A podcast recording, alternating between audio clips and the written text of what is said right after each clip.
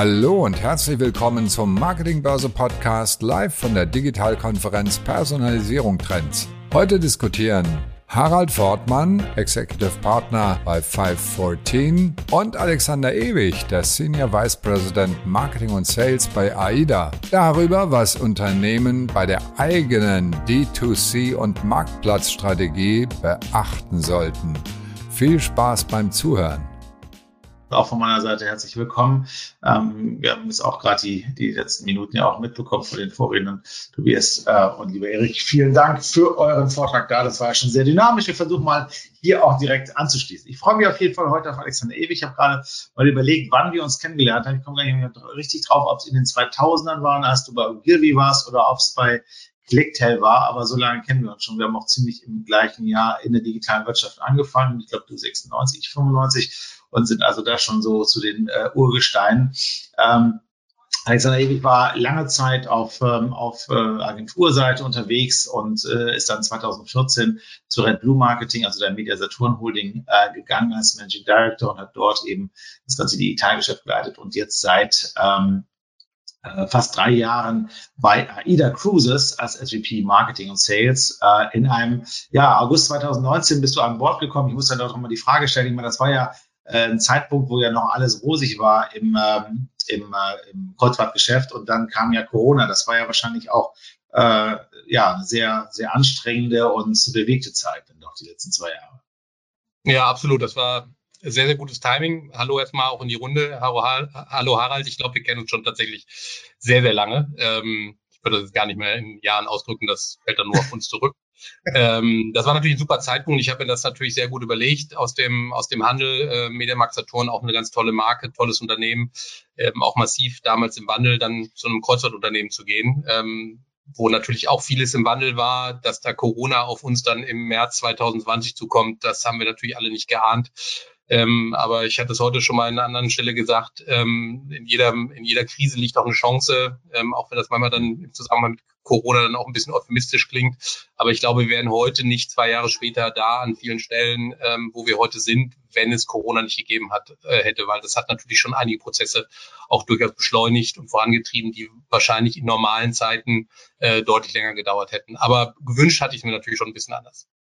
Hm. Ja, also das, äh, das, das, das kann ich nur bestätigen, auch von vielen anderen. Wir haben natürlich das gemacht äh, für, für auch andere Unternehmen, vielleicht ähm, für die Zuhörer und Zuschauer mal als Hintergrund. Ähm, ich bin äh, Geschäftsführer der, der Personalberatung 514 und wir beraten eben äh, Kunden, die dort eben Führungskräfte mit einer ausgewiesenen Digitalexpertise suchen und äh, auch viele Bereiche aufbauen. Und wir haben natürlich gemerkt, dass äh, durch Corona das ganze Thema natürlich beschleunigt wurde, gar keine Frage. Ähm, genau das, was du berichtest, äh, man hat sich da einfach mal, auch mal, es ist auch durch die Zeit einfach mal einen Schritt zurückgegangen, hat sich mal betrachtet, was hat man bisher eigentlich erreicht und ähm, auch festgestellt, dass vieles ja ähm, eigentlich mit der heißen Nadel gestrickt wurde, einfach mal auch gemacht wurde und hat dort eben auch mehr Struktur und mehr, mehr Strategie auch reingebracht. Das ist das, was ich eigentlich beobachte und ähm, jetzt haben wir eigentlich das Ergebnis. Ähm, wir sehen einen, einen massiven, noch, noch, noch massiveren Fachkräftemangel als eh schon bevor äh, da war, weil natürlich sehr viel Nachfrage von Seiten eben auch der Industrie, äh, der Agenturen, äh, der Startups und so weiter äh, für solche Profile ist. Das ist einfach auch äh, ein Fakt. Und so ist auch das heutige Thema eigentlich entstanden, äh, D2C versus Marketplace. Ich weiß gar nicht, ob man unbedingt versus oder und äh, sagen muss. Das, äh, das hängt, glaube ich, auch vom Fall. Und äh, wir haben äh, besprochen, dass wir das mal vom vom Allgemeinen ins, äh, ins Genaue sozusagen dann zum Schluss eben Richtung AIDA dann auch gehen, aber vielleicht mal im Allgemeinen. Wir haben ja hier auch ähm, viele ähm, Zuhörer und Zuschauer, die eher aus mittelständischen Unternehmen kommen und die sich auch genau diese Frage gestellt haben in den letzten Monaten oder jetzt auch vor dieser Frage noch stehen. Also noch sind ja lange nicht alle da. Es gibt eine aktuelle Diconium-Umfrage zu dem Thema, die ganz klar sagt, dass 63 Prozent der Hersteller in Deutschland ähm, das Thema D2C vor der Brust haben. Äh, und ich glaube, nur 13 Prozent haben es realisiert. Also dann doch schon auch ein großer Gap von denen, die äh, gerade eben auch diese Überlegungen dann hegen. Was ist denn aus deiner Perspektive ähm, der Vor- oder wie würdest du als als Unternehmen erstmal immer vorgehen oder wann ist Marketplace und wann ist D2C aus deiner Perspektive immer der richtige Anwendung? Ja, wir haben grundsätzlich, ich starte mal mit AIDA und gehe dann mal ins Allgemeine rein. Äh, wir haben grundsätzlich bei AIDA eine sehr heterogene Vertriebslandschaft. Also wir haben natürlich das klassische Reisebüro, ähm, das nach wie vor aufgrund auch der Komplexität einer Kreuzfahrt und der Beratungsintensität einer Kreuzfahrt nach wie vor ein super wichtiger Vertriebskanal für uns ist. Ähm, wir haben natürlich in Corona auch extrem gelitten. Die meisten waren geschlossen oder waren zeitweise geschlossen oder in Kurzarbeit ähm, so dass automatisch viele Gäste dann auch direkt auf unsere Plattform umgeschwenkt sind. Wir haben uns dann auch im Verlaufe von Corona relativ klar dafür entschieden, dass wir einen wirklichen echten Omnichannel-Ansatz fahren werden. Wir hatten vorher einen Multichannel-Ansatz, der war sehr gut ausgebaut, ähm, aber da gab es halt eben noch sehr starke Trennung zwischen den Kanälen. Das haben wir quasi aufgebrochen, da wir auch viele Gäste übernehmen mussten von den Reisebüros, weil sie eben geschlossen waren. Ähm, dadurch haben wir unseren Direct Share, der eh schon immer sehr hoch war, äh, aber nicht, weil wir es so wahnsinnig gefördert haben. Ähm, also wir haben zum Beispiel in allen Kanälen die gleichen Preise, die gleichen Informationen, die gleichen Produkte. Äh, damit haben wir auch schon mal eins der großen Themen von, von äh, D2C mal angerissen. Ähm, ähm, wir haben also die gleichen Startbedingungen für alle. Ähm, und trotzdem haben sich viele Gäste halt und vor Dingen natürlich die schon erfahrener sind, sogenannte Repeater bei uns oder Loyals, haben sich dann in Corona aber auch vorher schon dazu entschlossen, direkt bei uns zu buchen, sei es über die Internetseite oder ähm, eben über unser Callcenter. Ähm, das war ein bisschen der Situation geschuldet, sicherlich, aber der Trend war vorher auch schon sehr, sehr eindeutig dahin. Wie gesagt, wir sind da nicht äh, auf dem Weg, das irgendwie zu fördern, sondern dadurch, dass wir eben überall die gleichen äh, Preise haben, gibt es auch keinen Vorteil, direkt bei uns zu buchen. Ähm, es gibt auch keine anderen Produkte. Das ist ja durchaus ein Weg, den viele andere äh, Hersteller gehen, dass sie ganz bewusst sagen, ähm, wir machen für die B2C-Kanäle tatsächlich eigene Produktlinien oder zumindest Abwandlungen von existierenden Produkten oder wie viele FMCG-Unternehmen, die auch tatsächlich dann sich beteiligt haben an Startups, die aus ihrem Bereich kommen, um eben nicht in den direkten Wettbewerb mit dem Handel zu kommen. Und ich glaube, das ist so ein bisschen die Krux, warum es eben auch so wenige bisher realisiert haben, weil natürlich die Sorge vor dem traditionellen Handel und auch der Macht, gerade im FMCG-Bereich, ähm, so groß ist, dass man sich dann halt tatsächlich in neue Produktlinien, abgewandelte Produktlinien flüchtet und da eben nicht ganz konsequent auf den Konsumenten zugeht. Was, denke ich mal, spätestens jetzt mit Corona allen Unternehmen bewusst geworden ist, dass wenn der Handel halt ausfällt, ne, dass ich dann ähm, tatsächlich wirklich ganz am Ende der, der Kette bin und praktisch überhaupt keinen Zugang mehr habe, ähm, verkäuferischer Seite, ähm, zum Endkunden, weil abgesehen von der Datenproblematik, die ja auch vorher schon existiert hat, also vorher war es ja auch schon so, und das hat das D2C-Thema natürlich sehr stark in die Diskussion gebracht, ähm, viele Hersteller wussten ja gar nicht, wer ihre Kunden sind, weil das Wissen halt beim Händler liegt. Ähm, und mhm. Corona hat sicherlich dieses grundsätzliche Wissen darüber, dass da ein Problem entsteht, einfach nochmal ganz deutlich zutage gebracht. Aber ähm, ich sehe da auch wenig, tatsächlich wenig Bewegung, außer die genannten Fälle, dass man sich eben an Startups beteiligt und ähnliches. Mhm.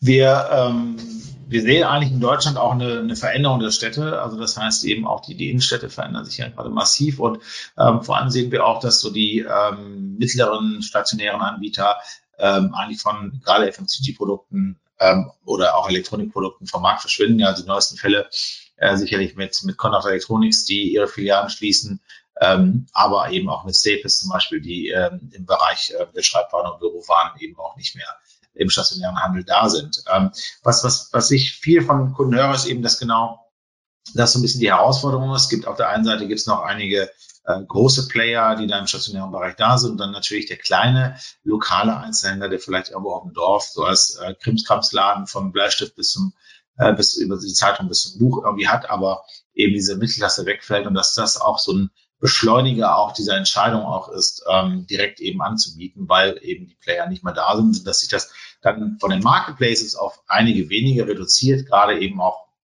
die großen Handelsketten Rewe, Metro, äh, Edeka und wie sie alle heißen.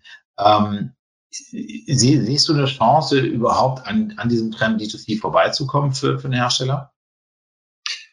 Da gibt es so, glaube ich, so zwei Ebenen. A, muss man sich mal anschauen, in welcher Branche bin ich? Also wie ist quasi meine Vertriebsstruktur in der Branche? Ist die sehr heterogen, wie das jetzt bei uns in dem Reisebüro ähm, der Fall ist, oder ist sie sehr homogen? Ähm, ich glaube, das ist schon mal die, die, die entscheidende Weichenstellung. Eine zweite Weichenstellung, auch das habe ich ja eben kurz angerissen für uns, ist auch, wie austauschbar bin ich in der Retail-Leistung? Also ähm, ist es tatsächlich nur noch, ich schiebe die Box äh, über die Kasse und kassiere oder steckt dahinter auch eine, eine große Beratungsleistung?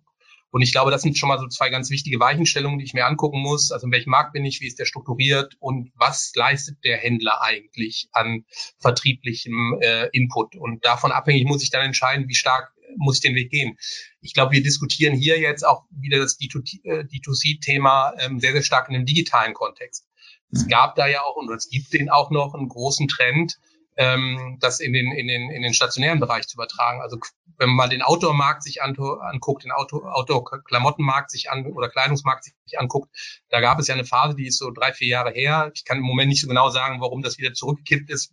Liegt es auch an Corona oder war es, glaube ich, das ist eher meine Vermutung, tatsächlich auch ein bisschen ähm, eine schwierige Geburt, wenn vielleicht auch keine Totgeburt, wo Saleh war und Mammut und äh, North Face und wie sie alle hießen, ähm, eigene Flagship Store, das waren noch nicht mal Flagship Store, sondern waren ganz normale Ladenlokale. Flagship Store ist ja nochmal ein anderes Thema eröffnet haben. Ähm, also München, wo ich wohne, da sind die an jeder Ecke und zwar in wirklich einen absoluten 1A äh, und 1A Sternchenlagen entstanden. Und das ist ja sozusagen so ein Zwischenschritt gewesen zwischen dem D2C im digitalen äh, Bereich, ähm, weil man sich natürlich dort auch von den großen Modehäusern die das ja sozusagen subsumiert haben, auch ein bisschen entkoppeln wollte, weil die wiederum Probleme hatten. Also ich glaube gar nicht mal, dass das äh, sicherlich Kundendaten und das Wissen um den Kunden spielt da auch eine wichtige Rolle, aber ich glaube, es war auch ein bisschen die Sorge davor, getrieben auch durch den Niedergang von Karstadt Kaufhof. Ähm, wie geht's denn mit den, mit den auch zum Teil ja mittelständisch organisierten größeren ähm, Anbietern weiter. Äh, und um sich dazu entkoppeln, Sportcheck hat Riesenprobleme gehabt, ne, um jetzt in dem, in dem, in dem Markt zu bleiben. Ähm, und da würde ich auch als Saleva oder als Mammut sagen, hm, bevor die mir wegbrechen, ähm, sollte ich vielleicht mal eigene Wege auch zum Konsumenten suchen. Dass das ein komplett anderes Geschäft ist, dass das sehr viel komplizierter ist, dass Retail eben nicht nur ist, die Box mal kurz über den äh, Counter zu schieben. Äh, das haben die dann, glaube ich, zu spüren bekommen und deshalb sind auch viele von denen wieder direkt wieder verschwunden. Und jetzt sucht man, glaube ich, so ein bisschen das, das Heil im digitalen Bereich. Und ich glaube, da wird auch wieder unterschätzt, wie kompliziert das eigentlich ist, eine vernünftige Warenlogistik, ein vernünftiges äh, Service Center, ähm, all die Dinge, die dazugehören, ähm, aufzubauen. Und ich glaube, so in diesem, diesem Spannungsfeld bewegen sich viele. Also grundsätzlich sagen, wie bin ich strukturiert in meinem Markt? Wie beratungsintensiv ist mein Produkt? Und was wäre denn äh, eine Bedrohung von draußen, ähm, äh, wie zum Beispiel Sterben vom klassischen Warenhaus, der ich entgegenwirken muss. Und daraus muss ich eine Strategie äh, entwickeln. Aber wie gesagt, das ist ein anderes Know-how und dieses Know-how ist häufig in den, bei den Herstellern nicht vorhanden. Warum sollte es auch sein? Weil wir haben es über Jahrzehnte nicht gebraucht. Ja, ja, andere Beispiele, die da ja auch äh, sogar recht erfolgreich laufen, sind sicherlich die, die Nivea-Häuser in, in Hamburg und Berlin, glaube ich, gibt's die, oder vielleicht auch noch München, ich weiß nicht, aber Hamburg, Berlin auf jeden Fall. Das war ja auch ein großer Feldversuch von Bayersdorf, da mal in die Richtung auch äh, des D2Cs im, äh, im, im äh, Präsenzhandel eben auch zu gehen. Ähm, oder eben auch von Faber Castell, die Stores, die natürlich auch da direkten Kundenkontakt haben. Äh, das ist immer was. Also das ist sicherlich auch ein Trend und zumal immer mehr äh, 1A, 1B äh, Ladenflächen auch zur Verfügung stehen, ähm, ist das vielleicht auch was, was wir noch von anderen Marken noch stärker sehen werden. Das, das denke ich auch, dass das sicherlich äh, ein, ein Bereich da auch ist. Ähm, wie siehst du denn die, äh, die Entwicklung im, im gesamten Bereich der, der Marketplaces? Ich meine, allen voran ist ganz klar äh, sicherlich Amazon der große, der große Marktplayer hier in Deutschland, aber wir sehen ja immer mehr aufstrebende äh, Marketplaces für die verschiedensten äh, Branchen und Bereiche. Äh, wie ist dein Blick drauf? Also ist das auch was, wo ihr auch vielleicht äh, als AIDA ähm, auch tätig werdet, beziehungsweise auch äh, interessant zu hören, wie deine Erfahrungen da waren im Aufbau äh, des Marketplaces eben auch von, äh, von Medienmarkt? Ja, ich glaube, Amazon kriegt mit ihrem Marketplace immer mehr Probleme. Das hat verschiedenste Gründe. Das hat was mit den Regularien zu tun, aber das hat sicherlich auch vor allen Dingen was damit zu tun, wie viel sie abgeben müssen.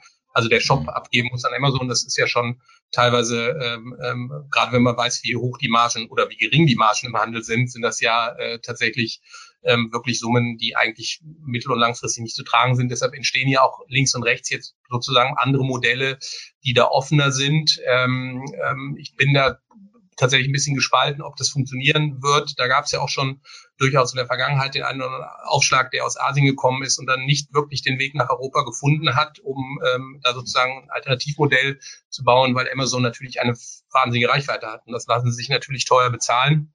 Ähm, ich glaube auch Amazon schraubt ein bisschen inzwischen an dem Modell, weil sie selber erkannt haben, dass das relativ schwer, schwierig werden würde.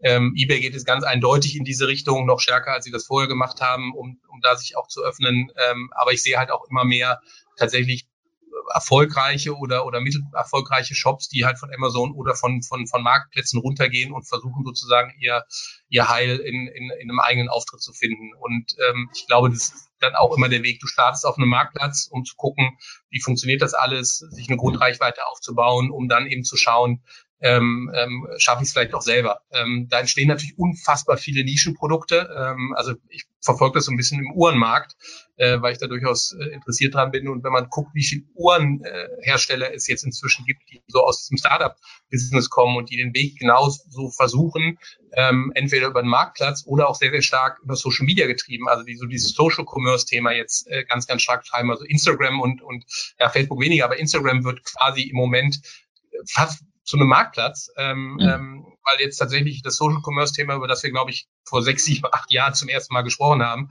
äh, tatsächlich jetzt anfängt zu laufen, genau über diese Player. Ne? Also die dann, entweder sie gehen den Weg über die bestehenden ähm, klassischen Marktplätze, ähm, aber eben auch indem sie Social Media quasi zum Marktplatz ausbauen und da versuchen sozusagen ihren Weg zu finden. Bei uns ist das so, dass es tatsächlich die üblichen Marktplätze, also Booking und Expedia und Co. bei uns gar nicht so eine große Rolle spielen, weil wir als Produkt für die zu komplex sind. Ähm, das in dem Massengeschäft äh, ist eine Kreuzfahrt das viel zu komplexe Produkt. Es gibt allerdings mhm. in unserem Markt ähm, Spezialanbieter, ähm, also Ehoy, Dreamlines, ähm, um also die beiden größten zu nennen, ähm, die tatsächlich in dem Kreuzfahrtmarkt, der ja gar keine so eine kleine Nische ist. Ne? Also wir hatten zwei, 2019 in, immerhin zweieinhalb Millionen Kreuzfahrer in Deutschland. Ähm, ähm, das ist einer der größten, war damals einer der größten, am schnellsten wachsenden Markt, Märkte weltweit. Und wir haben wahrscheinlich so ungefähr sieben, acht Millionen Menschen in Deutschland, die tatsächlich an Kreuzfahrten interessiert sind. Also das ist eine große Nische, würde ich mal sagen.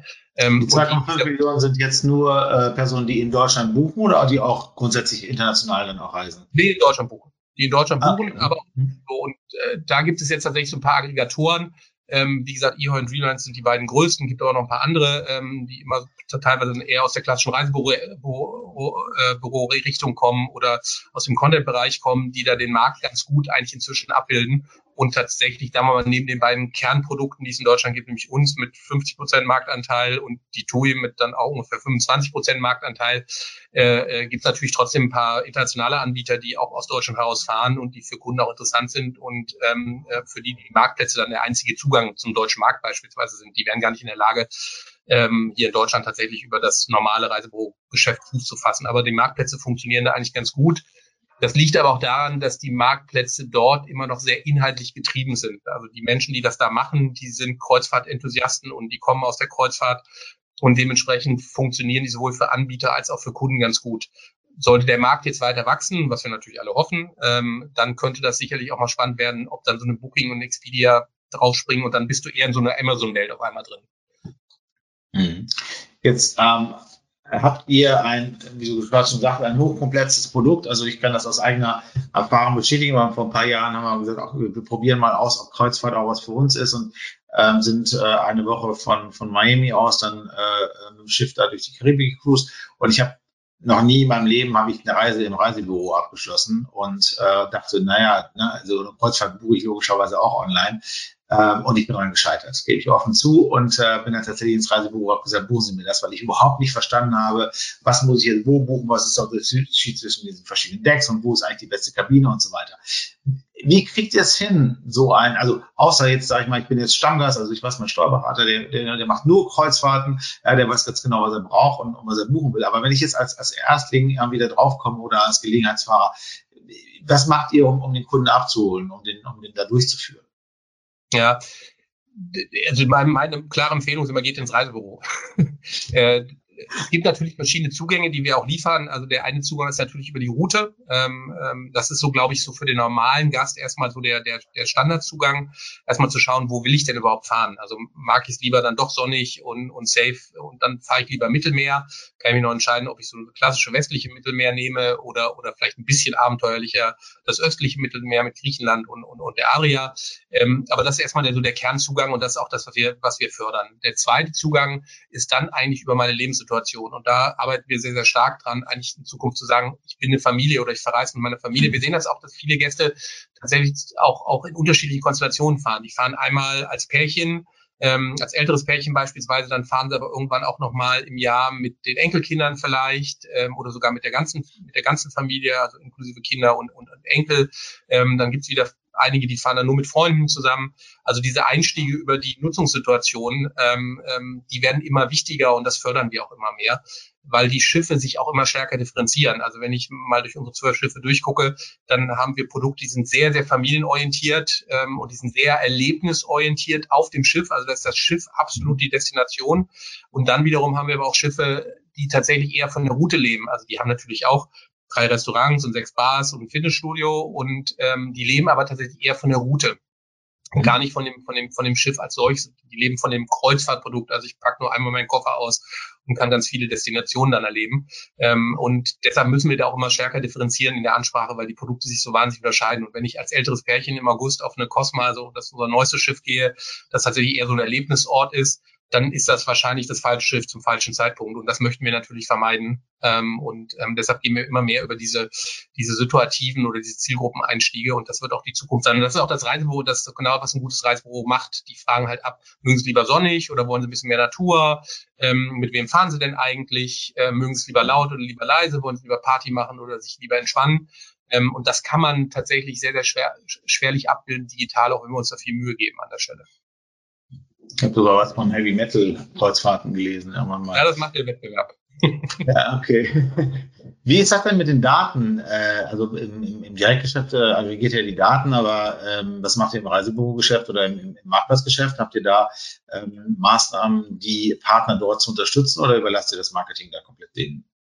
Nee, da unterstützen wir die sehr. Ähm, ähm, das Gute ist ja erstmal ganz grundsätzlich, wir haben ja deutlich mehr Daten als die meisten anderen Unternehmen, weil wir wissen ja nicht nur, wer du bist und mit wem du gereist bist und wie alt du bist. Wir haben auch alle deine, wir haben ja auch alle strukturellen Daten sozusagen von dir, sondern wir wissen ja auch, was dich interessiert hat. Ne? Also wo bist du gefahren, auf welchem Schiff, äh, was hast du für eine Spa-Anwendung gemacht, in welchen Restaurants warst du essen. Also wir haben ja relativ viele Daten oder eigentlich sogar sehr, sehr viele Daten über, über die Kunden und das versuchen wir auch immer wieder zum, gerade unseren großen Partnern, die damit auch umgehen können, also den Ketten auch immer wieder zur Verfügung zu stellen und zu sagen, pass mal auf, ihr seid bei Familien bei uns total unterrepräsentiert. Ne? Und so und so sieht die normale Familie bei uns aus. Sucht doch mal in euren Datenstämmen, ähm, die ihr habt, vielleicht als Reisebürokette ähm, nach pauschalreisenden Familien, ähm, die dem, also klassische Lookalike-Modelle, die dem äh, entsprechen und versucht, die doch mal anzuschreiben. Also da haben wir natürlich unter Berücksichtigung aller Datenschutzregeln, die es da gibt, also sehr streng amerikanisches Unternehmen, Compliance und alles, was dazugehört, äh, versuchen wir da natürlich unsere Partner zu unterstützen.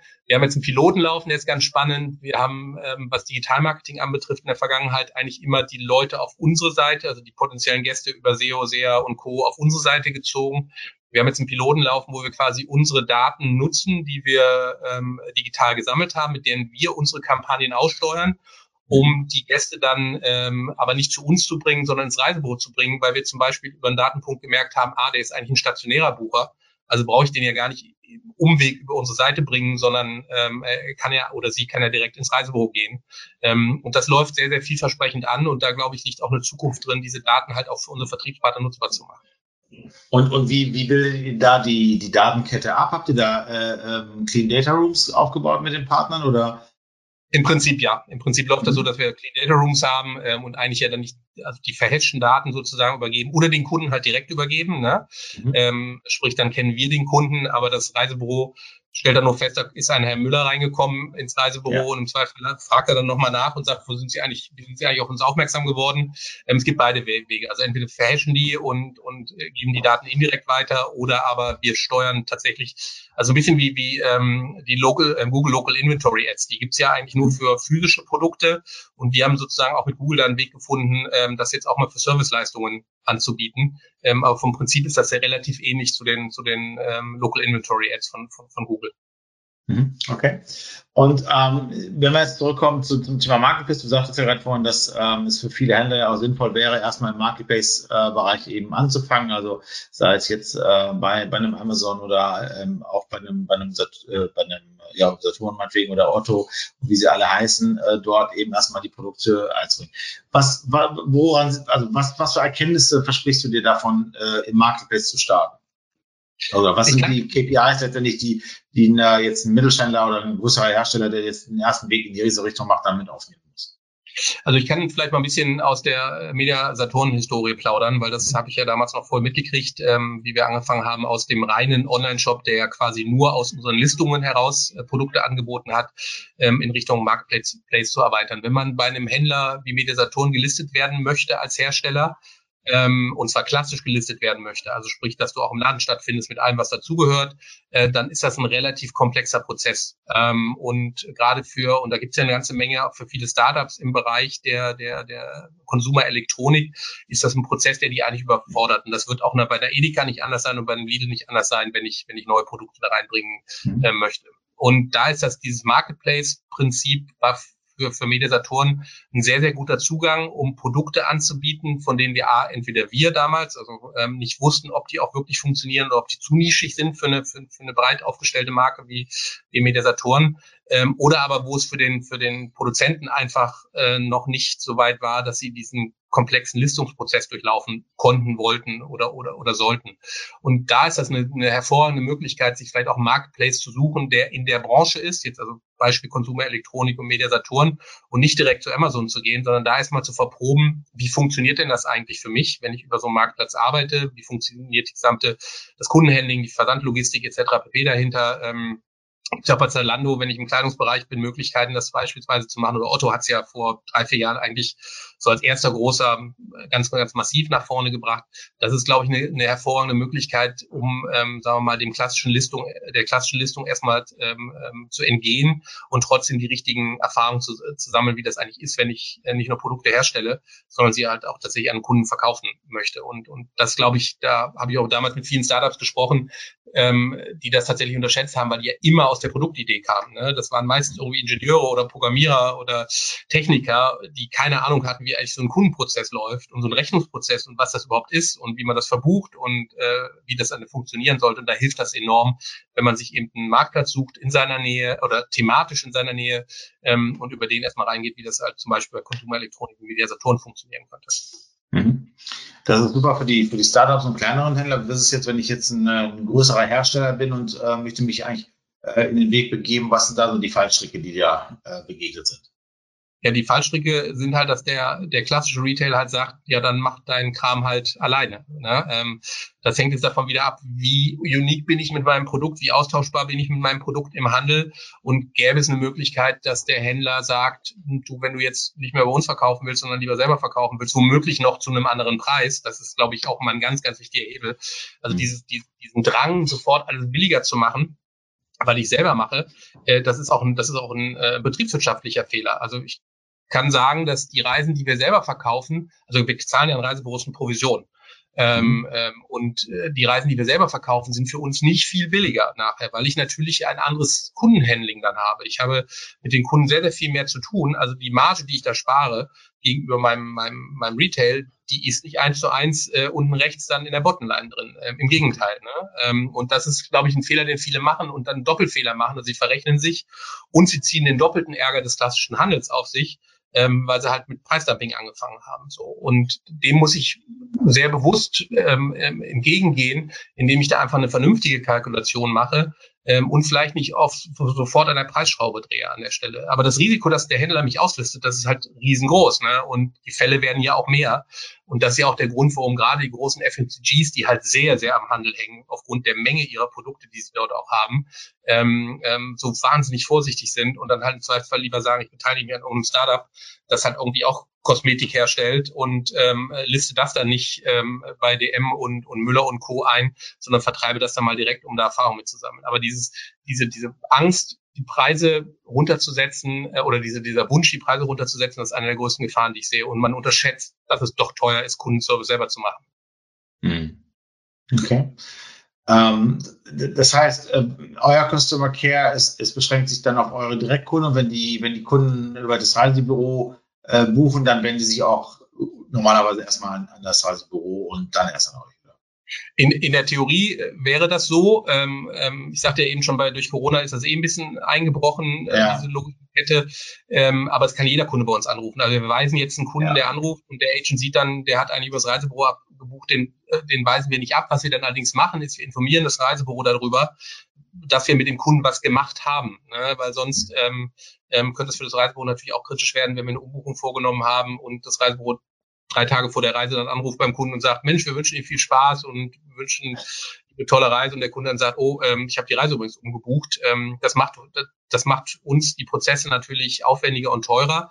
Ähm, aber das ist eben im Omnichannel-Ansatz halt auch wirklich wichtig zu sagen, ich halte halt jeden Vertriebskanal gleichwertig äh, hoch äh, und mhm. informiere den dann auch entsprechend, wenn der Kunde dann mal über einen anderen Weg äh, gegangen ist. Wenn ihr das nächste Mal live bei unseren Experten-Roundtables mit dabei sein wollt, schaut mal auf digitalkonferenz.net vorbei. Dort findet ihr immer das Programm unserer aktuellen Digitalkonferenz.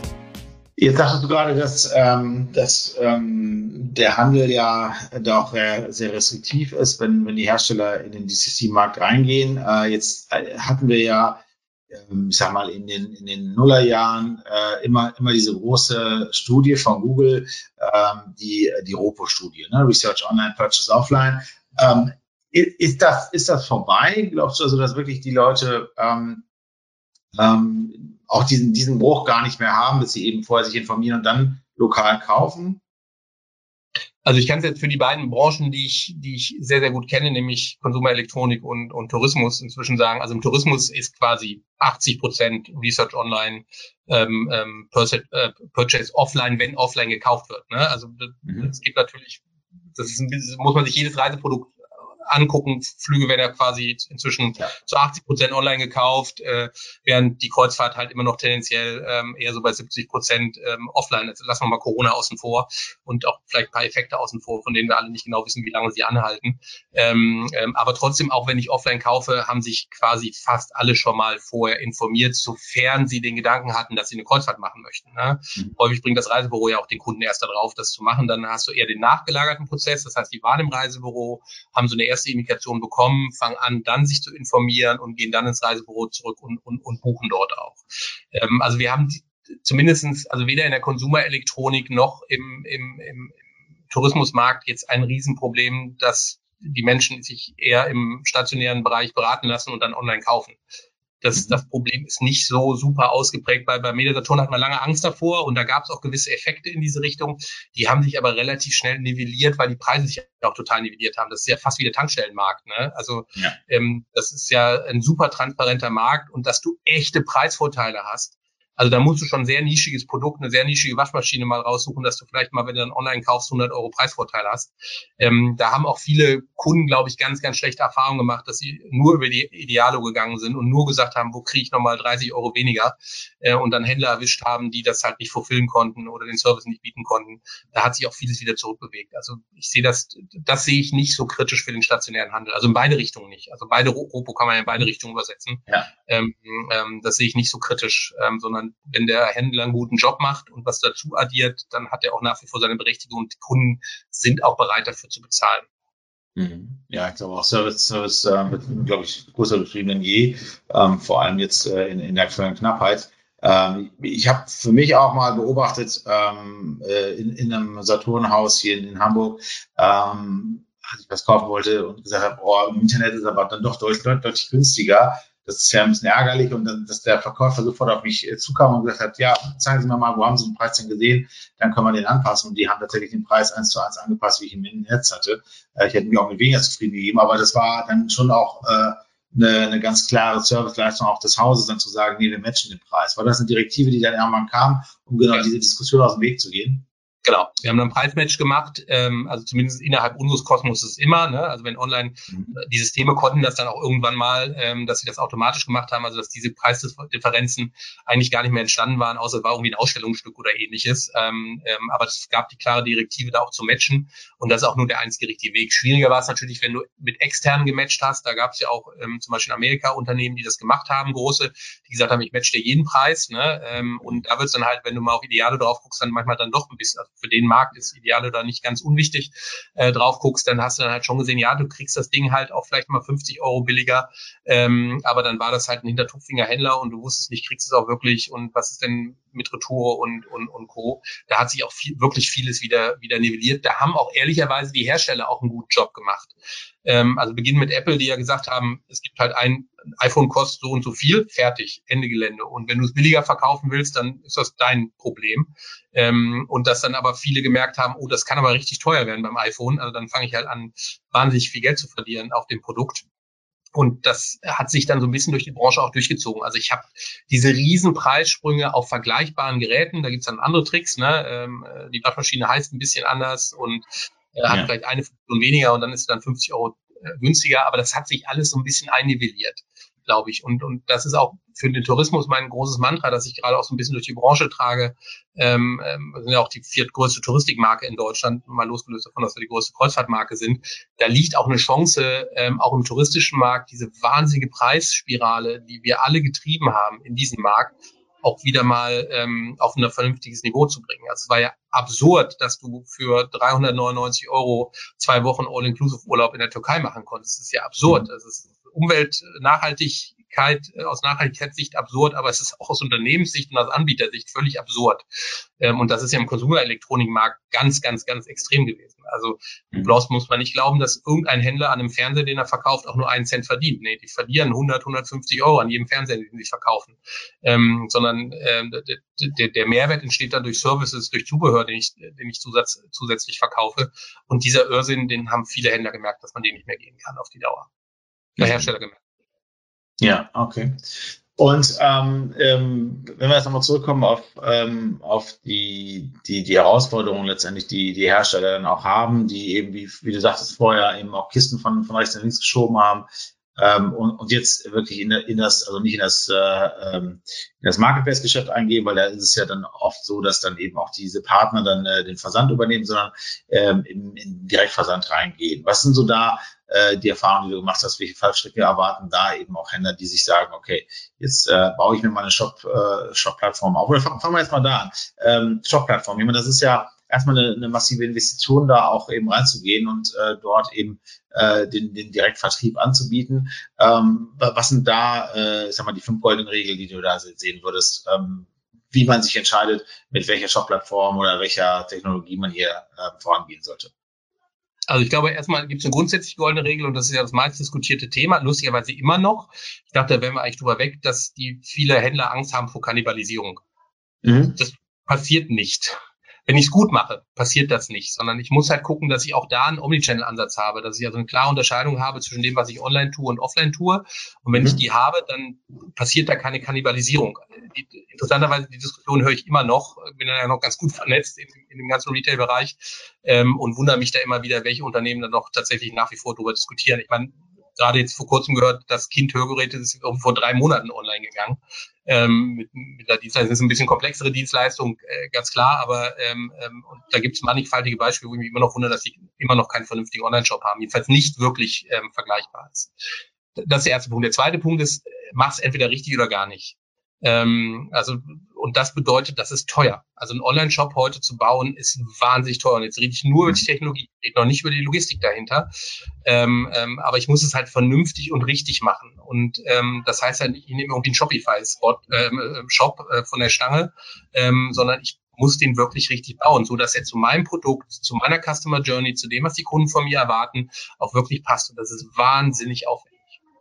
Die dritte, der dritte Punkt ist, unterschätzt die Logistik nicht ähm, weil die Warenlogistik in einem Online-Shop, also ich kann ein total toller Händler, der seine Logistik mit Hunderten von Läden äh, sehr, sehr gut im Griff hat. Das ist ein komplett anderes Geschäft, als wenn ich Warenlogistik für einen Online-Shop mache.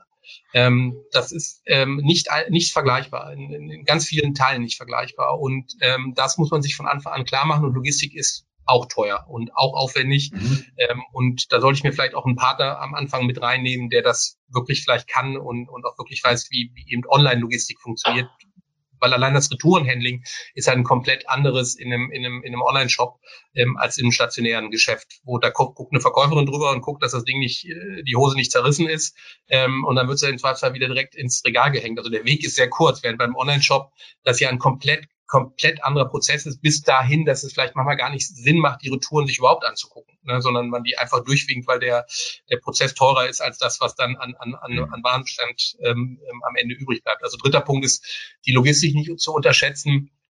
Der vierte Punkt ist, nur weil ich einen Online-Shop habe, weiß das noch keiner. Und ähm, ich muss den selbstständig bewerben und, und zwar auch wirklich selbstständig im Sinne von eigener USP-Kommunikation, die ich hoffentlich in Schritt eins auch sauber, äh, sauber erarbeitet habe. Also zu sagen, es gibt's jetzt halt auch online, ne, was dann immer so ne, auf den Türen klebt, ne, ähm, das, das wird nicht reichen, sondern den muss ich auch entsprechend äh, bewerben. Und der fünfte Punkt ist, ich glaube, ich muss bei meiner, ähm, bei meinem ganzen Thema Produktauswahl tatsächlich deutlich flexibler sein, als ich das im stationären Geschäft bin. Also ich muss deutlich schneller reagieren, deutlich flexibler reagieren, als ähm, ähm, das vielleicht im stationären Geschäft äh, notwendig ist. Das bedeutet wieder ganz andere Einkaufsstrukturen, auch ganz andere Produktmanagement-Strukturen. Ähm, ähm, und da tun sich dann eben auch viele schwer mit, weil sie die Grundidee, also die haben Logistik und die haben Einkauf und das können die alles und denken, oh, das ist ja das gleiche in grün. Ne? Ich habe dann halt nicht mehr 350 Läger, weil ich halt 350 Läden habe, sondern ich habe nur noch eins.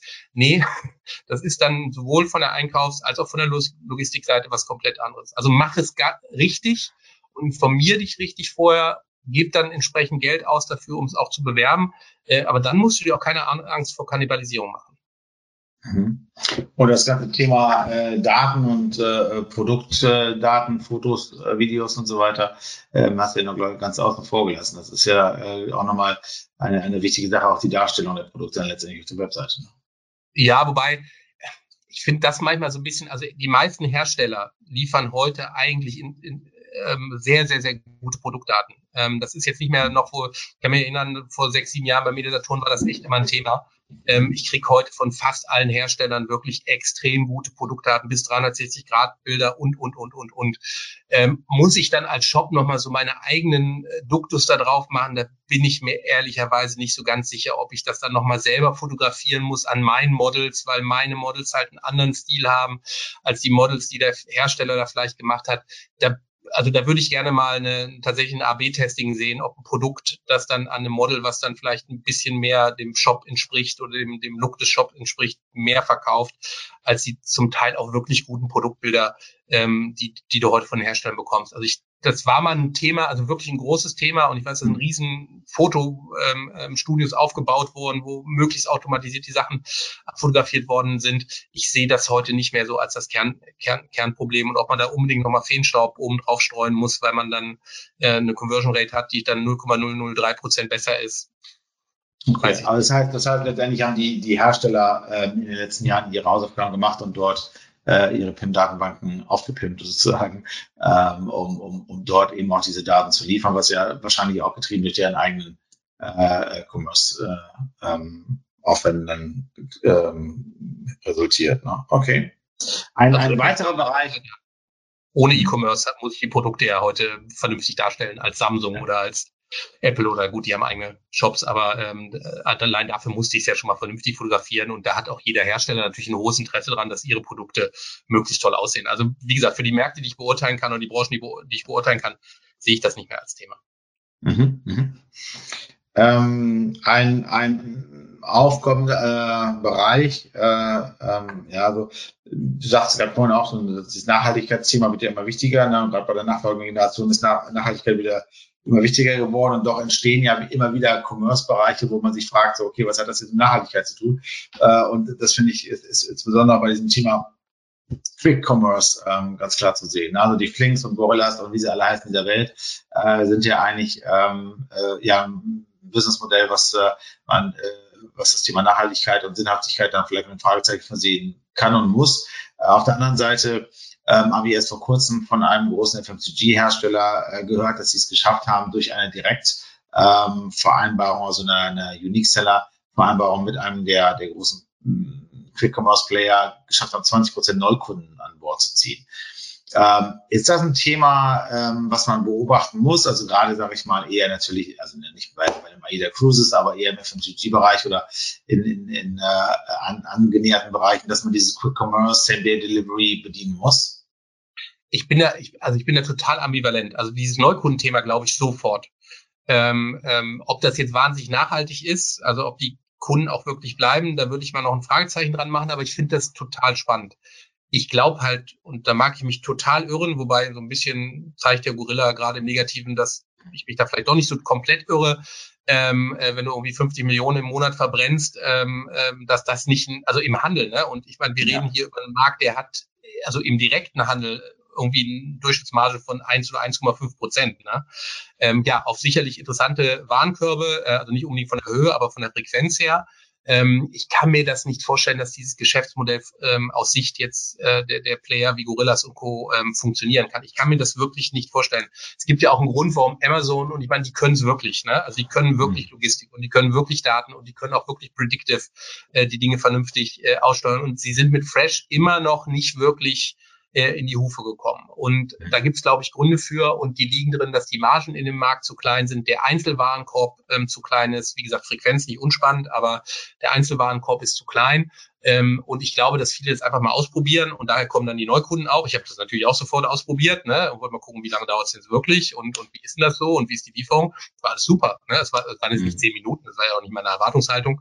Das finde ich auch ein bisschen unmenschlich, äh, davon mal ganz abgesehen. Aber ähm, das war schon ganz cool. Aber ich habe das halt nicht wieder gemacht ne? oder ich habe es vielleicht nur einmal gemacht. Ähm, also der Anwendungscase ist halt relativ selten, finde ich. Das kann, also für mich kann das nicht aufgehen. Aus Händlersicht ist das super, super spannend. Ein völlig neuer mhm. Absatzkanal mit wahrscheinlich einer neuen neuen Kundenstruktur, aber ich glaube nicht, dass dauerhaft. Ich kann es mir nicht vorstellen. Wirklich nicht.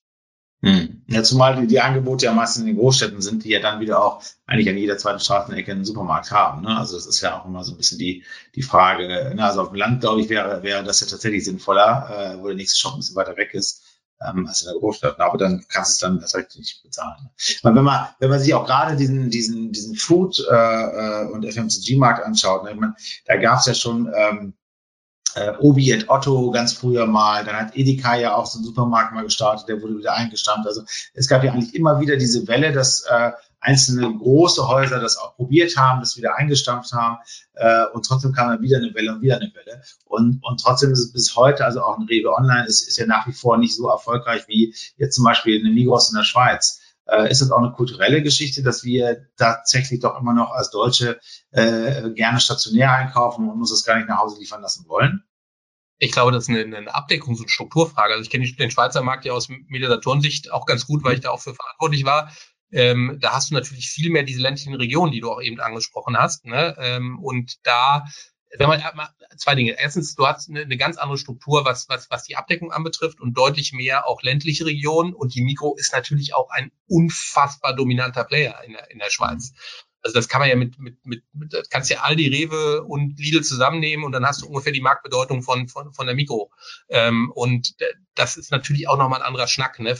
Da reden wir auch wieder über Marke und Markenwahrnehmung. Die haben ein fantastisches CRM-Programm auch. Das kommt auch noch dazu. Also die sind, was solche Themen anbetrifft, auch deutlich, deutlich weiter aus meiner Wahrnehmung als die meisten oder wenn nicht sogar als alle deutschen großen Händler, zumindest in den vergleichbaren Marktsegmenten. Ähm, und wie gesagt, du hast eine andere, andere Landschaftsstruktur dort. Das haben wir beim Mediamarkt ja auch gemerkt, dass wir einen deutlich höheren Online-Shopping-Anteil hatten in der Schweiz, äh, weil wir einfach deutlich weniger Märkte dort hatten, aber die Marke relativ bekannt war. Ne? Also deshalb, die wollten dann schon beim Mediamarkt kaufen, aber sie haben es dann halt eher online getan, äh, weil Schweiz war lange das Land mit dem höchsten Online-Share ähm, äh, bei Mediasatoren. Ähm, und das hat was mit, mit der Landschaftsstruktur in den, in, in den Ländern zu tun. Ne? Ähm, dann hast du wieder andere Länder wie die, wie, wie die Benelux-Staaten und speziell natürlich die Niederlande, die halt eine sehr, sehr starke ähm, Digitalisierungswelle schon hinter sich hatten. Da haben wir hier angefangen, äh, uns den Mosaik 2.0 Browser runterzuladen. Ähm, und da hast du natürlich einen anderen Zugang, der halt wahrscheinlich in, in der Marktentwicklung in bestimmten Segmenten fünf, sechs Jahre weiter ist. Also die haben dieses Verdichtungsproblem nicht, ne? Also die sind extrem verdichtet, äh, noch mhm. verdichteter als Deutschland, aber die haben halt eine hohe digitale Kultur, wo es auch bei den Menschen schon länger gewöhnt ist, dass ich auch tatsächlich wirklich ähm, fast alles digital machen könnte, wenn ich es denn wollte. Deshalb, ich mhm. glaube, diese Marktvergleiche, die sind da immer sehr schwierig, weil du sehr viele Faktoren mit einberechnen musst, die jetzt nicht unbedingt immer ähm, ähm, offensichtlich sind. Mhm. Kurzer, kurzer Zwischenruf auch an die, an die Teilnehmerinnen und Teilnehmer jetzt in, in der Runde. Stellen Sie gerne Ihre Fragen. Ähm, die kommen hier bei uns im Chat auf und wir gehen auch gerne darauf ein. Wir haben noch ungefähr zehn Minuten, also ähm, ähm, ja, fühlen Sie sich frei, da hier auch ein paar Fragen zu stellen.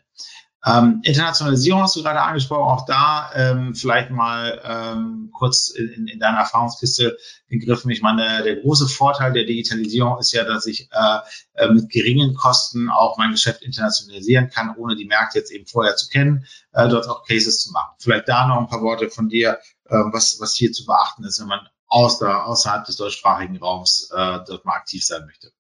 Ja, aber das ist auch schon wieder, ähm, glaube ich, ein gewisser Denkfehler, der, der da gemacht wird. Also ich, ich nehme jetzt mal gar nicht so komplexe Modelle wie Gorilla, die halt noch eine sehr starke Offline-Welt auch haben, sondern nehme mal den ganz normalen Online-Shop.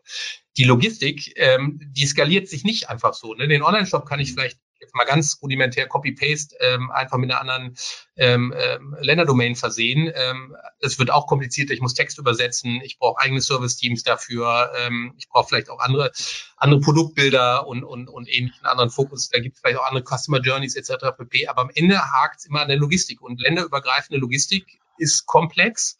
Ähm, ähm, selbst in der EU und wenn ich aus der EU rausgehe, wird es ganz, ganz, ganz komplex ähm, mit Steuern und Zöllen und was weiß ich nicht alles.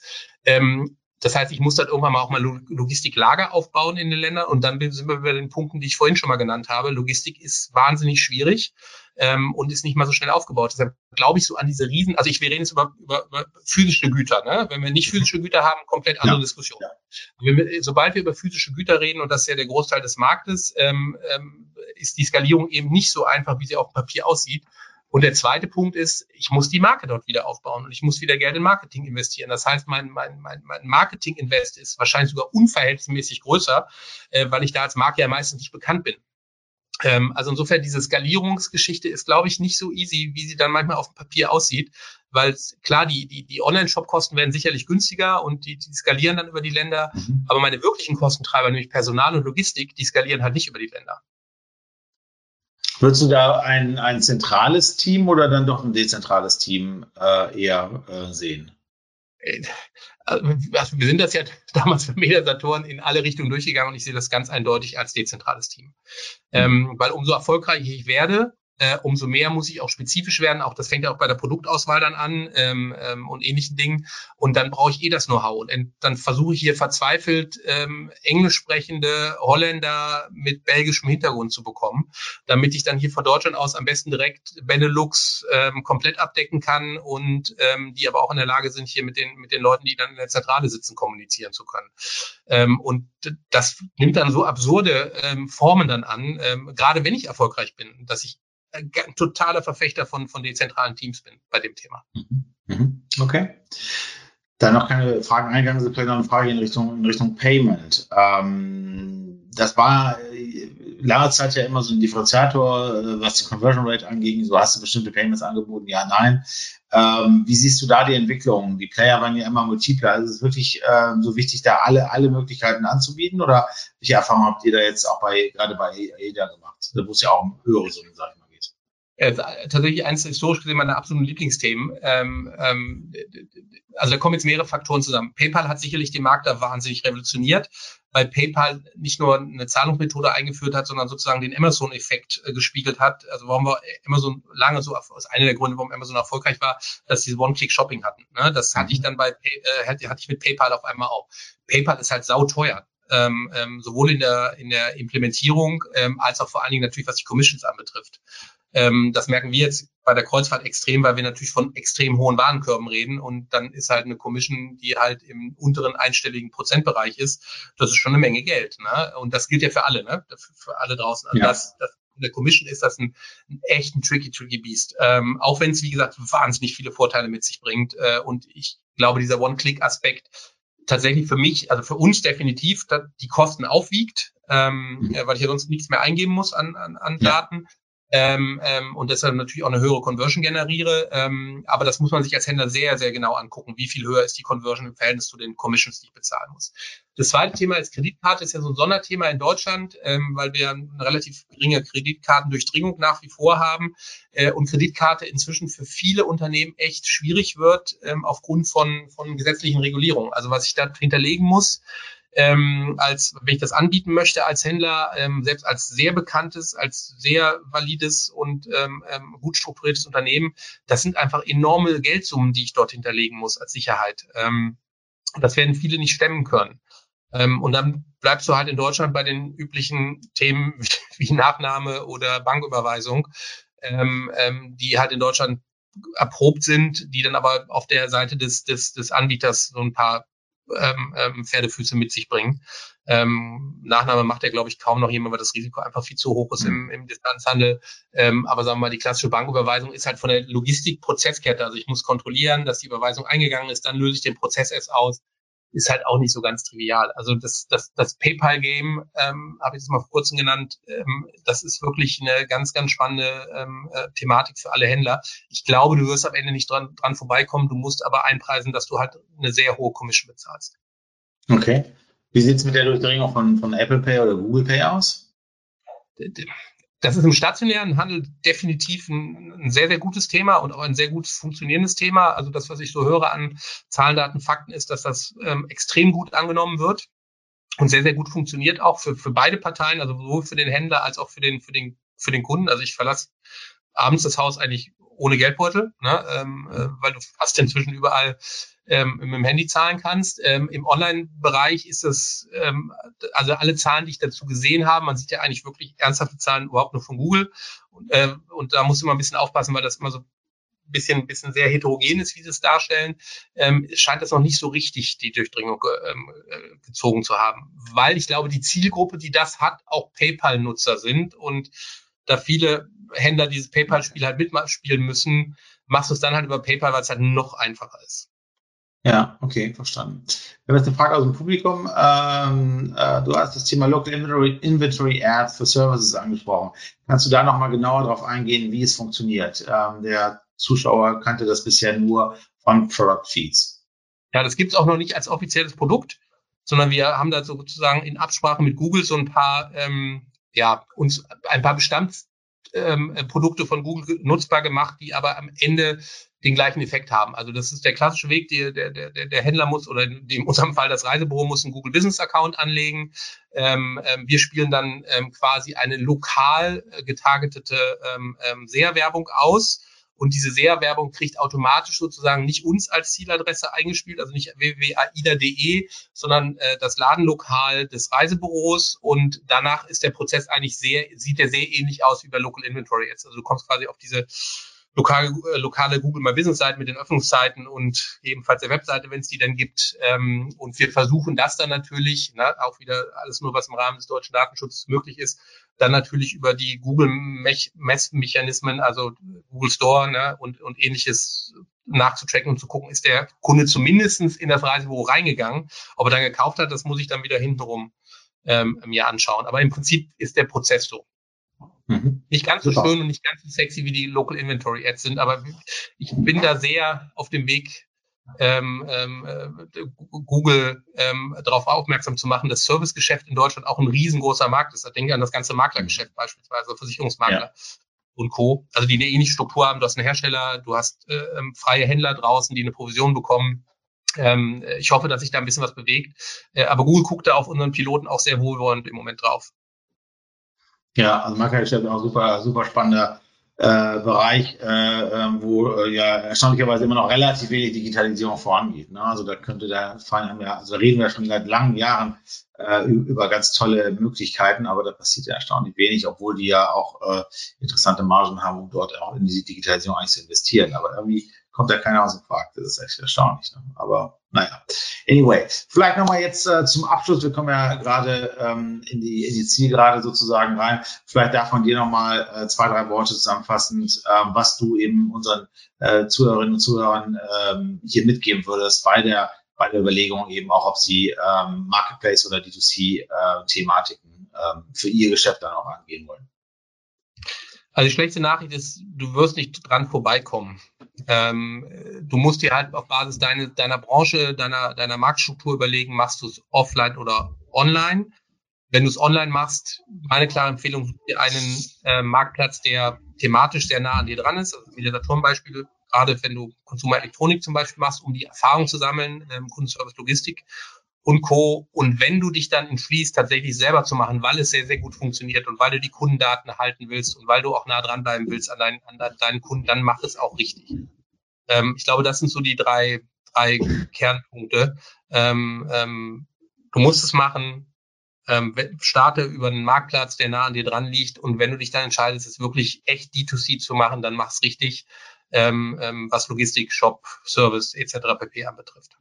Ja, also das, äh, glaube ich, sehr gut zusammengefasst. Die einzige oder die größte Herausforderung meiner Meinung nach wird dann sein, die, das richtige Personal dafür zu finden oder den richtigen Dienstleister. Ich glaube, das ist momentan einfach ein unglaublicher Run. Also wir merken das in unserem Tagesgeschäft, dass eben diese Menschen, die eben im D2C-Geschäft arbeiten, ob stationär oder digital, aber vor allem digital, einfach nicht zur Verfügung stehen. Die Preis- oder die Gehaltsspirale sich auch immer weiter dreht, sprich das ganze Geschäft ähm, immer teurer wird. Also ich habe äh, wirklich auch große Mittelständler, die einfach echt nur sagen, naja, wenn ich mir das Gehaltspaket anschaue, was dann irgendwie das ganze Team dann auch braucht, äh, dann bleibt mir nicht mehr viel an Marge übrig. Also ich glaube, da muss ich irgendwo noch einen Weg ähm, finden, aber vielleicht äh, hilft da auch die Inflation, die gerade vorangeht, da auch ein bisschen die Preise wieder anzupassen. Aber auch ganz spannend, was du sagst zum, zum Reisemarkt, äh, aber ich glaube auch, dass äh, die Zeiten auch gerade im Sinne der Nachhaltigkeit vorbei sein müssen, für, wo wir für 399 äh, Euro einmal durch die Welt fliegen, während die Bahnfahrt von Hamburg nach München das Doppelte kostet. Das kann es ja nicht sein. Ja. Und äh, da muss man vielleicht einfach nochmal wieder ein bisschen uns nivellieren. Lieber Alexander, es hat mich sehr gefreut, äh, dich zumindest auf dem Wege mal wieder zu sehen. Ich hoffe, wir sehen uns dann äh, irgendwann mal auch wieder äh, im echten Leben sozusagen. Und danke dir für deine Insights und äh, wünsche noch äh, viel Erfolg dann auch auf der äh, Konferenz, wo du ja parallel auch bist. Super, vielen Dank, Harald, für die tollen Fragen und äh, gute Zeit an alle Zuhörer.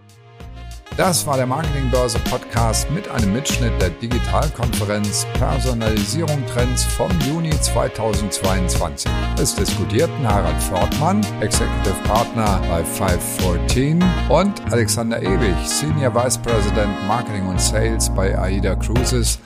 Danke fürs Zuhören und gerne das nächste Mal live bei digitalkonferenz.net.